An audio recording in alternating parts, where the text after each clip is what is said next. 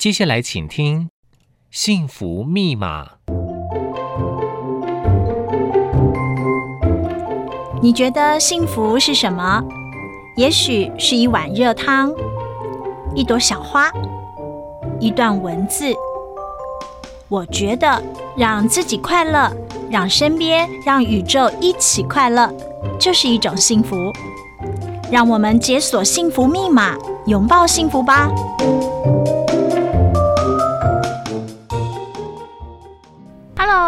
欢迎收听《幸福密码》，我是主持人石怡杰。那么今天呢，在《幸福密码》的路上呢，我们依旧带大家一块来探讨永续环保跟地球共好啊。那么呃，其实现代人啊，在交通除了都会区之外，很多人还是很习惯开车。那不知道你有没有注意到，其实开车呢，现在全球都有一个主流趋势啊，就是电动车。电动车呢，其实因为在整个的永续零碳排的一个方向之下呢，它已经成为各国呢既定的方向。在台湾呢，其实也有设定，二零三零年的时候呢，我们有一个呃近零零碳排的一个报告书。进而在三五年的时候呢，在电动车的一个占比呢，其实我们也是有规划的。那么您知道吗？除了电动车市场，一般车辆呢，其实他们在整个的照明上面呢，也会有一些近零碳排的规范。而台湾呢，在这一块呢，虽然法规上面有点牛步化哦，不过我们的民间企业跑得非常的快，甚至呢，就透过自己呢，在 LED 上面省电节能的技术，已经在全球的市场上面插旗哦。我们要说今天要来陪伴大家的永续幸福大使呢。说他是台湾之光，一点都不为过哦。等一下，我给大家一个数字，你一定会跟我一样觉得惊讶。先来介绍今天陪伴大家的幸福大使，这是联家光电的黄访玉总经理，欢迎您。石主持人您好。大家好，好，我看到这个总经理都是笑脸盈盈的。其实我在想说，如果真的能够跟地球更好的话，每个人脸上应该都充满着笑容啊。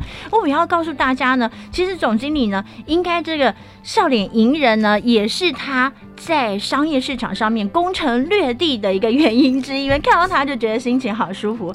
而他们的一个企业呢，联家光电，它以二零一九年到二零二三年的记录来看，在北美地区呢，平均每六点二到九点六辆的新车当中呢，就有联嘉的产品。先请总经理来跟我们介绍一下联嘉到底你们的营运范畴是什么？好，嗯、我想我们主要的呃。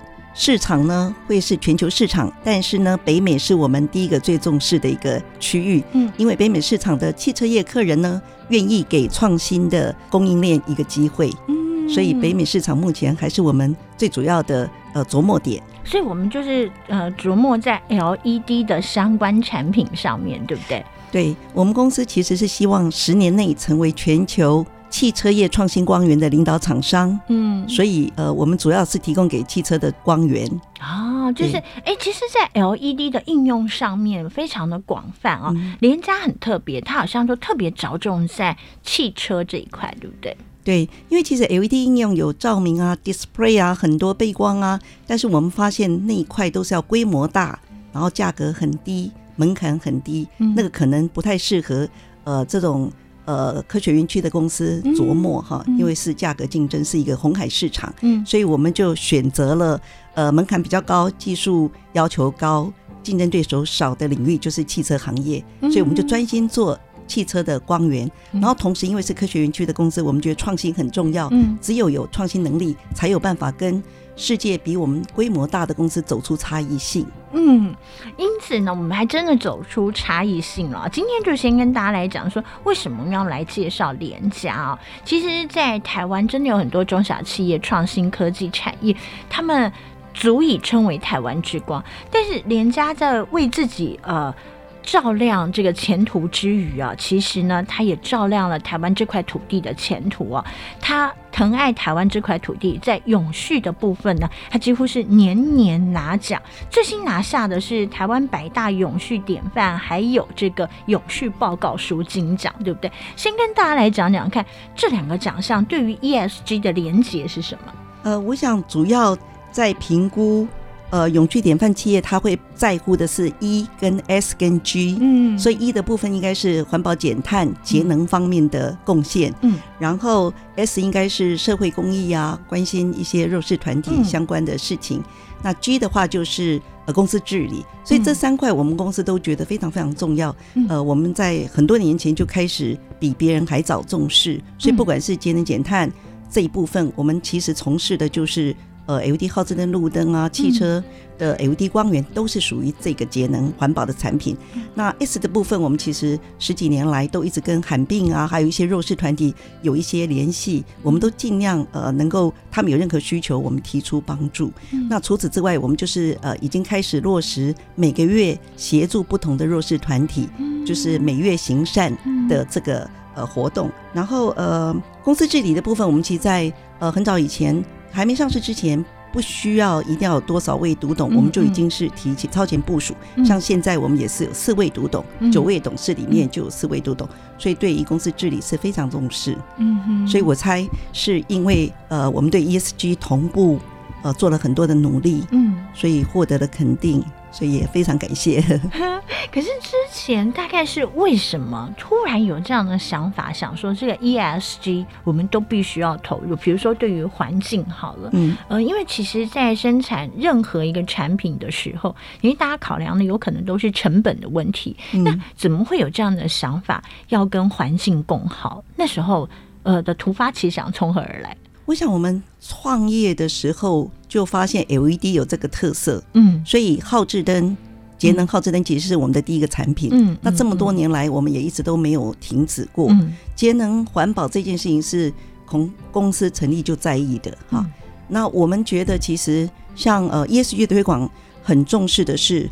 呃，我们常常跟主管们说，嗯，我们要重视地球的资源，我们每用一份资源就应该要给十倍、百倍、万倍的 return 回馈。嗯、所以呢，呃，除了可以用一颗 LED，就不要用两颗。所以从研发开始，嗯、那这样怎么会够亮呢？所以这就是关键，这就是这就是能力，就你怎么设计出性价比比较高的产品，那就是你的光学能力要强，电的能力要强。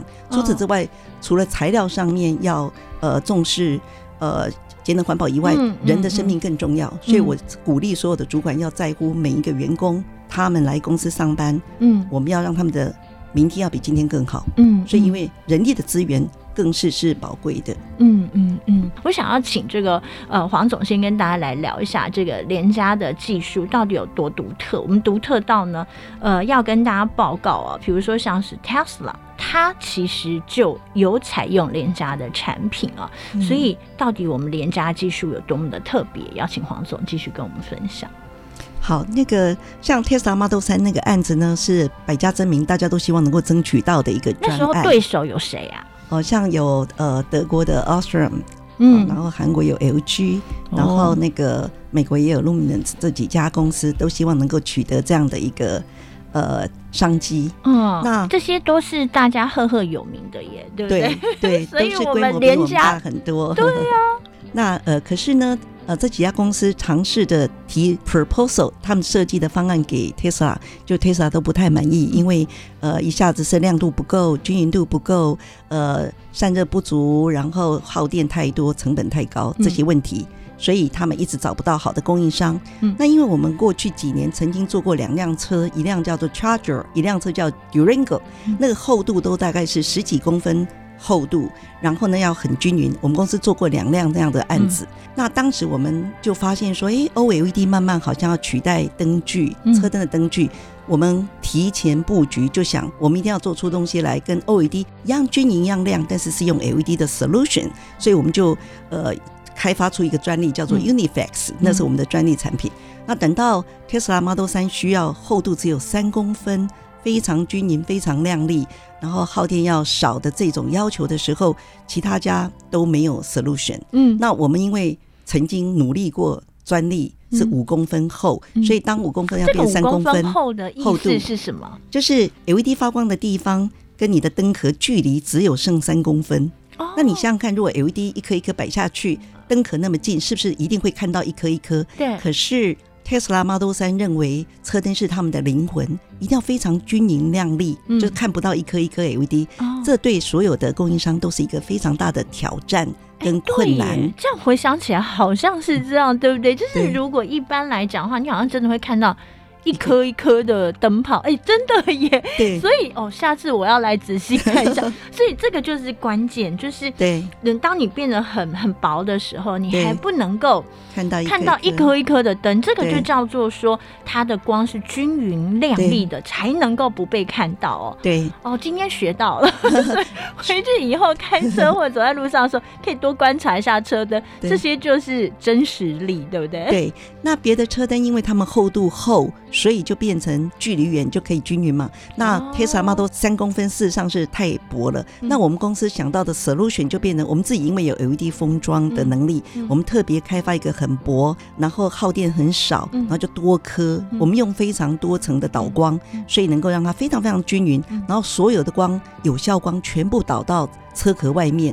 那其他人用了很多高功率 LED，耗的电又高，成本又高，热又多，所以走的方向跟我们是不一样的。那我们那个 solution 就呃被 Tesla 呃非常认同，所以我们公司其实是有光机电热 LED 封装软润体的团队，所以我们是呃跨部门就是同步协作的这个机制是存在的，是我们的利基，所以才能够拿到那个案子。嗯嗯，所以既要亮又要省电，对，要便宜，非省又要便宜，要寿命长。还要寿命长，对 对，好好了不起哦！以后真的看一颗小小的灯泡，不能等闲视之了。突然发现它隐藏的一个实力，真的不容小觑。所以 Tesla 这个案子算是让你们一炮而红吗？对，因为大家都很在乎低量大量的电动车，所以对，就很多人呃很好奇到底我们怎么做到。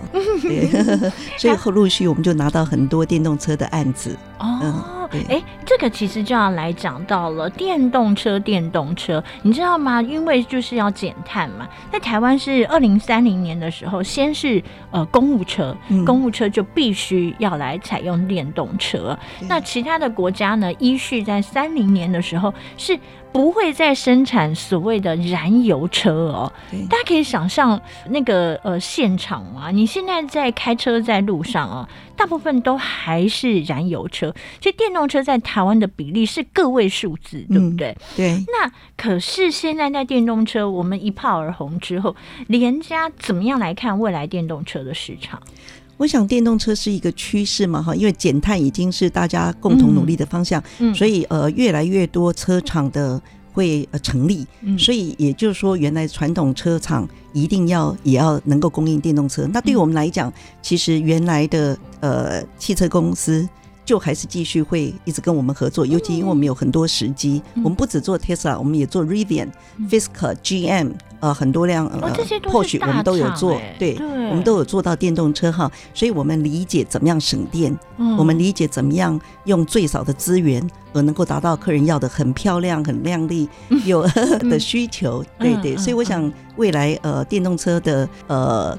蓬勃发展也对我们公司来讲也是商机无限。了解，可是这样的听起来，大家都希望往你刚刚提到像 Tesla 的要求，我们刚刚乍听之下觉得很不合理，但现在看起来好像是基本需求了，对不对？就必须要它亮。省电、省钱，还要耐用、耐操，这样子。对对对，还要够 fashion 这样子。可在沟通的过程当中，你曾经有有办法再回想一下，那时候有没有真的烧脑到，其实快要做不出来的程度？呃，我想每个客人都是克制化哈，都有一些困难度。但是就像我讲，就是很多公司不愿意跟我们一样维持六种。核心技术在同一家公司，因为花钱还有研发人员都有一些他自己的偏好，有的时候沟通上会出问题。但是我们公司其实很重视的是，呃，将心比心，还有那个呃同步协作，非常重视，就是说，哎。店的人会说：“我多做一点什么，可以让光的人好做事，嗯、或者是机构人会说：‘哎，我怎么样修改我的部分，可以让 LED 啊或者光的人好设计？’我觉得这种是我们的很好的企业文化。嗯、所以基本上客人就会发现说：‘哦，人家布局在总部在台湾，然后加州跟 Michigan 都有服务据点，好像二十四小时他们随时。’都可以得到服务。就二十四小时吗？你们真的就就对对都可以。对，加、哦、就像白天呃业务在开完会十二小时，跟我们十二小时差距嘛，Michigan 跟台湾十二小时差距。他们一传来是我们的白天，我们马上就可以做一些设计回复，嗯、所以客人会觉得我们的速度非常的敏捷，嗯、然后增加他们竞争优势。嗯哼，对。所以像这样子都会把它列入 KPI 嘛？你都会把它呃一个一个来检视吗？呃，我会刻意把同一个 KPI 给很多部门共同 share，、嗯、所以他们就会觉得说我帮你，你帮我，就是我的部门会达到 KPI、嗯。所以 KPI 的设定其实是很重要。嗯嗯嗯，让他们觉得我们是在同一条船上，嗯、对你达成目标，我也达成。所以大家就会同步合作。哦，所以其实真的是就写下漂亮的成绩单。刚刚以为说是 Tesla 之后呢，好像后面听到连传统车厂他们要呃开始介入这所谓电动车的时候，都少不了链家的产品，对不对？所以像是 GM 啊、福特啊什么这些的，也都跟你们合作。嗯、对，会不会觉得这样子一下子闯开这样的天下，自己都没想到？呃，过去三年反而是受了疫情的影响，哦、汽车电子的缺料影响，哦、对对，哦、影响了营收。要不然我们其实在呃二零一九年得到天下成长一百块的。嗯第四十二名，第四十二名。对，我们以为每年我们都会获得，主要是因为汽车汽车行业是一拿订单就是三年到十二年，我们最长的订单有到十二年嘛，所以我们其实早就知道未来几年会有二十五 percent 到三十五 percent 业绩的成长。嗯，可是很遗憾，因为有这个疫情的影响，其实汽车厂也碰到很多的困难，他们陆陆续关厂，嗯，所以影响到。但是从这几年来。缺晶片、缺材料，嗯、我们还是如期把订单交到客人手上。嗯、客人是帮我们加了很多分，嗯、他们觉得我们会，我们是一个非常呃以客为尊跟目标导向的公司，嗯、所以我们反而每年得到的未来订单年年一直在增加之中。嗯嗯哼哼哼。呃，当整个供应链在投入碳排近零的时候，之前跟之后，我们如果做个比较的的话，大概有多大的落差？我想过去几年，我们呃台湾很多供应商对于 ESG 这件事情并不重视哈，所以即使我们在好几年前就开始宣导说我们大家一起来减碳，嗯，可是大家会觉得减碳就是成本的增加，对，那呃最终终端客人又不见得接受，所以其实对于 ESG 的推动。一直是蛮困难的，可是过去两三年来，呃，渐渐的 ESG 已经变成是一个趋势，大家也理解到说，汽车厂也慢慢提出要求，嗯，到底每一家供应链有什么样的减碳的一个计划，嗯，跟碳中和啊、零碳的一个逐步呃迈向零碳的这个这样的一个。呃，推动的计划，所以我们就把这些讯息呢，很努力的跟供应商呃分享跟要求哈，嗯、那就会发现呃，供应商有些重视，慢慢重视，愿意配合，嗯、只希望我们可以保障订单嘛哈，给他们多一点订单。那有一些就还是居于还在观望哈，嗯、所以为了呃改变现在的状况，我们就跟中卫中心一起来给。一些有关键的供应商，给他们辅导跟训练，我们花了很多的资源去帮助他们。那同时，我们最近也在办的是供应商 ESG 宣导及训练会议。嗯，那我们就是让我们的。呃，供应商他们不用走冤枉的路，我们走过的路子，嗯、我们跟他们做经验分享，嗯、让他们知道用最有效的方法、最少的资源，而能够逐渐的减碳、嗯、碳中和、零碳，这样一步一脚印跟着我们走。嗯，因为唯有这样子，我们才可以保障他们的订单。嗯，不然的话，以后其实世界大厂、汽车厂都会限制我们说：“哎，你要不要看一下你的供应链，还有谁没在做减碳的工作？”那我们自己在这个部分的的话，嗯、我们有统计过说，从我们开始注意像这样子的环保需求之后，嗯、然后我们大概在呃减碳的部分有没有一个初步的成果跟成绩？我想我们呃是有做碳足迹的一个做计算跟认证，嗯，嗯但是看起来还有很多努力空间哈，嗯嗯，所以呃这几年来慢慢我们也对减碳的这个活动越来越了解，了解所以我们也做了这个呃 ISO。呃，一四零六四之一，哦、还有那个呃温室气体盘查这些，然后才开始定一些呃未来可行的目标。嗯，那可是这一段我们发现还是受限于供应商。嗯，我们自己要多少减碳，还是材料商、嗯、他们也要配合。所以我们越来越重视供应商对 ESG 他呃一起携手推动的这个活动。嗯嗯嗯。其实我那时候查资料的时候，我就有看到，比如说以 GM 来说，好了，通用来说，他说二零四零年的时候，全球的产品还有营运的碳中和就要来做到。二一年就第一阶段的供应商，他就要签署 ESG，而且有百分之五十三的供应商是已经签署，其他不同的车厂不一而足。其实大部分都有这样子的要求。换句话说，如果说呃，连家一个人读好，一个人做到了所谓的 ESG，其实是不够的。就像黄总刚刚讲的，是必须要整个供应链一起来做这所谓的净零碳排。对。那呃，那时候你们呃要筹划像这样子的一些呃供应商大会的时候，呃，您刚刚讲说有些人反应很好，有些人反应不好。那我们我们有什么样的利基或者是诱因，或者是我们用什么样的方法，希望大家赶快拱起来吗？对，我想呃。说服的过程哈，这是一段呃长远的路哈。首先，我们是邀请呃重要的供应商一起来参加这个训练会议。那我们就发现说，我们有。排优先顺序跟名额限制，有些供应商我们希望他来三个，就他只来一个；有些供应商我们希望他只来两个就好，可他偏偏来了四个。所以，可是可以从这个反应里面看得出来，那家企业的领导人对 ESG 的重视与否。那这个会影响我们以后给他们的评分以及订单的提供，因为我们其实不希望台湾厂商不重视 ESG，将来他没办法跟我们去国际舞台发光发热嘛。我们担心这一点。因为否则我们会被迫换掉没有重视 ESG、没有重视减碳的这些供应商。嗯，我们不希望台湾厂商因此而失掉商机。嗯，所以我们会很努力的一次、两次、三次这样一直说服他们，然后呃给他们一些呃利益、诱因对诱因哈，然后小以大义，然后同时也。鼓励他们一定要重视，否则他们自己会没有未来。我们并不希望这样的事情发生在我们的供应商。好感动哦，其实就是一种共好的效应，对不对？对，其实大家伙伴合作久了，大家知根知底的。如果大家真的能够一块来打团体战的话，台湾真的有很多的隐形企业都可以在这个时候一一的出现浮上台面。所以刚刚听到那个黄总讲，就觉得你头上开始有光环的，就是觉得跟大家一块共好。可是我知道像。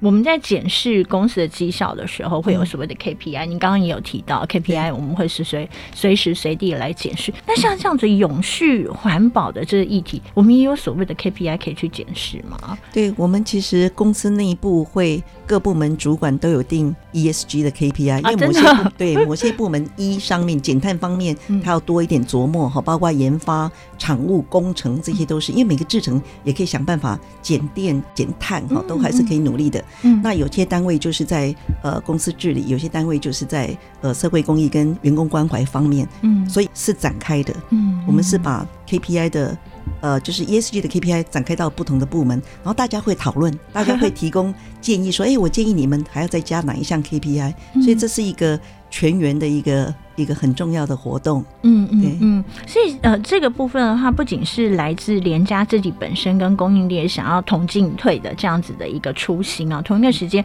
我们刚刚也有提到，来自了很多的大厂。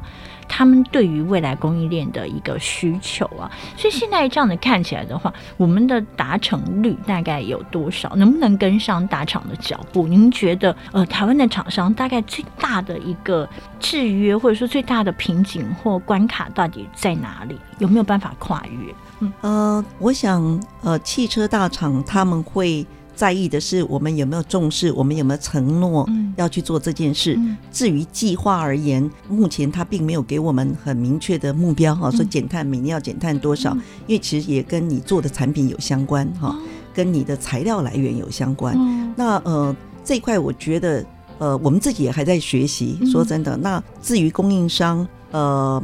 我们是有照有请顾问公司来，呃，逐步的引导我们做 ISO 相关的认证哈，嗯然后希望能够随着我们的脚步，我们越懂，我们越会请供应商一起来跟上我们的呃这个减碳的脚步。嗯嗯嗯嗯。可是我看那个资料当中，好像像北美啊、欧洲啊、大陆市场，其实对于我们现在的步伐，好像都还蛮赞许的，对不对？对，其实像呃 Vervo 啊、BMW，他们其实会用 interview 的方式去跟我们的 ESG 的负责人做呃面谈，结果他们会说。我们公司其实比他的供应商、其他供应商走得还快，嗯，他们也是蛮赞许，然后这样也加了很多分，所以客人很愿意呃给我们多一点的商机。那我每呃每一年我去美国都好多次，我都会拜访呃客人的高阶，我会跟他们 present 我们这一段时间里面 ESG 的突破有什么，客人都吓一跳，因为他们都发现我们怎么比他们还超前，做的比他们还超前，他们就会很开心，因为把我们列为他们供应商，变成他们在。在他的终端客人那一端是有加分效果的，所以我们会继续维持这样的脚步。其实，呃，员工的身心灵健康，人类的身心灵健康，也是 SDGs 十七项的永续指标当中一个重要的环节。所以，我们怎么样照顾员工的身心灵？嗯，呃，我是觉得我们在竹南科学园区的员工呢，生活比较呃无聊，因为我们那个区域离呃闹区或者是。城市的繁华的城市比较远嘛，就苗栗竹南的，对对对，所以自成一个区域，那我们就很努力的在呃建立一个竹南科学园区员工跨业呃联谊公益的活动哈。在三年前，我们首先起步，那就是让跨公司的企业的员工们可以一起来呃联谊交交朋友。嗯，呃，我基本上当当时的观念是想说，下了班以后，大家其实就。没有时间去交朋友，这件事情会让他的生活太无聊单调。嗯、那我们会希望借由公司办这种跨业的一个联谊活动呢，让他们认识不同企业的好朋友。嗯、那生活会多彩多姿。嗯、那当然最好是男男女女有单身的男男女女，我们制造一些机会嘛，哈，嗯、让他们可以认识到呃，也许是。一辈子的好朋友，或者是另一半，嗯、当个月下老人，嗯、而且可以解决少子化的国安问题。没错。然后呢，同时呃，联谊的过程，我们也带他们一起做公益，因为从这中间可以培养更多的感情，同时一起在做公益里面，其实可以建立更多的呃友谊跟真心哈。嗯就是是这样的想法，嗯，所以我们今年会很努力的在继续推动这个活动。嗯，好像之前就是透过这个活动啊，嗯，总经理他真的很有大爱耶，因为他心里想说说，除了要照顾员工之外，他希望这个员工他们在彼此认识的过程当中，可以把这份爱更散发出去。所以你好像推出说月月都要有公益，然后就由像这样子的联谊活动，他们也可以加在公益的这个事项里面，对不对？对，我们那个每个月的公益会对于弱势团体，嗯、不同的弱势团体给予一些帮助和跟关爱，嗯，所以这个变成是呃我们公司呃一直以来在推动的，嗯，那将来我们在呃跨业联谊的公益上面，倒是会不定时的，就是呃。举办一系列的活动，嗯嗯，对，嗯嗯嗯，好像之前也有，就是比如说我们把我们这个 LED 的一些呃照明的一些设备啊、技术啊，嗯、我们也有给这个教育单位来使用啊，它无形当中也对于孩子呃他的阅读过程里面，嗯、呃在照明的部分也更有保障，对吗？对，我们呃捐了 LED 的灯给学校的，就是像图书馆。还有那个路灯，让他们晚上比较安全，就是傍晚的时候回家比较安全。嗯、所以我们也捐助了这些节能产品的，而且能够减碳嘛，哈，嗯，帮学校能够减电减碳这样子。嗯哼，对。其实这个部分我们大概推行多久了？嗯、呃，那个是好多年前，对，好多年前就举行过、办过这样的一个。捐助活动，然后呃还是会持续一直进行。嗯嗯，那其实刚刚有提到讲说，在苗栗竹南科学园区，它其实不弱像呃大家提到的内科啊、竹科啊这些，好像他们的这个范畴还有腹地都比较大。嗯、那苗栗竹南科学园区里面大概会有些什么样的厂商？然后像您刚刚提到了呃照顾其他的学校啦，或者是照顾公司里面的这些员工啊，大家是怎么样响应？的公司员工呃也非常期待嘛。你们那时候在规划这些活动的时候，我想呃万事起头难哈，嗯、所以我们一开始呃规划的时候，有些单身确实是呃很腼腆，不好意思参加嘛。后后来我我们都是鼓励他们参加，可是参加完以后，他们会觉得非常感谢，跟觉得那个活动是有意义的，嗯、也都会期待公司继续办，嗯、因为他们可以认识不同企业的呃。好朋友。那他们如果说真的有像牵线成功，真的拉到了对的那一条红线的的话，那要跟呃公司回报吗？或者是说有没有一些什么登记啊？大家知不知道现在有多少的家偶已经哎被促成这样子？呃，其实是。没有哈，没没没有做这个统计了哈。我想我们其实是很努力的，在办完那个活动的时候，故意让他们竞赛。嗯，竞赛里面前三名，我们就会给他们餐券，故意那让那一小组的，举例来讲三男三女好了，好，然后他们就会去聚餐，然后还送他们电影票。我们很用心的希望促成。至于后面的发展，其实我们没有那个资源跟余力去追踪，然后他们也。应该怎么说，也不会跟我们回报。不过我觉得将来一直推动，呃，这种活动其实是要持续推动了。很可惜前面有疫情的关系，我们暂停嘛，哈。所以今年是我们重点的一个呃推动的一个重要活动，我们会继续的。往这方面去努力，然后同时会为竹南科学园区办各种社团，嗯、我们也会鼓励其他企业一起来主导，我们来协办，就是不必什么事情通通是联家光电一家在、嗯、呃在主导，嗯、我们会很鼓励的呃其他企业一起来共襄盛举。嗯嗯、呃，那如果某些社团确实没有企业愿意参加，员工愿意参加，可是不愿意当呃领导者或社长，嗯嗯、我们公司很乐意担任这样的角色。嗯对、嗯，好厉害，就像火车头的感觉。不过我刚刚的，我刚刚本来是想说说，哦，就是你看，你们连餐券也准备好了。电影票也准备好了，就希望大家能够促成啊。如果说之后讲说好，如果结婚的的话呢，我们就这个每一对新人呢，我们做一些小小的祝福啊，然后做一些小小的礼物啦。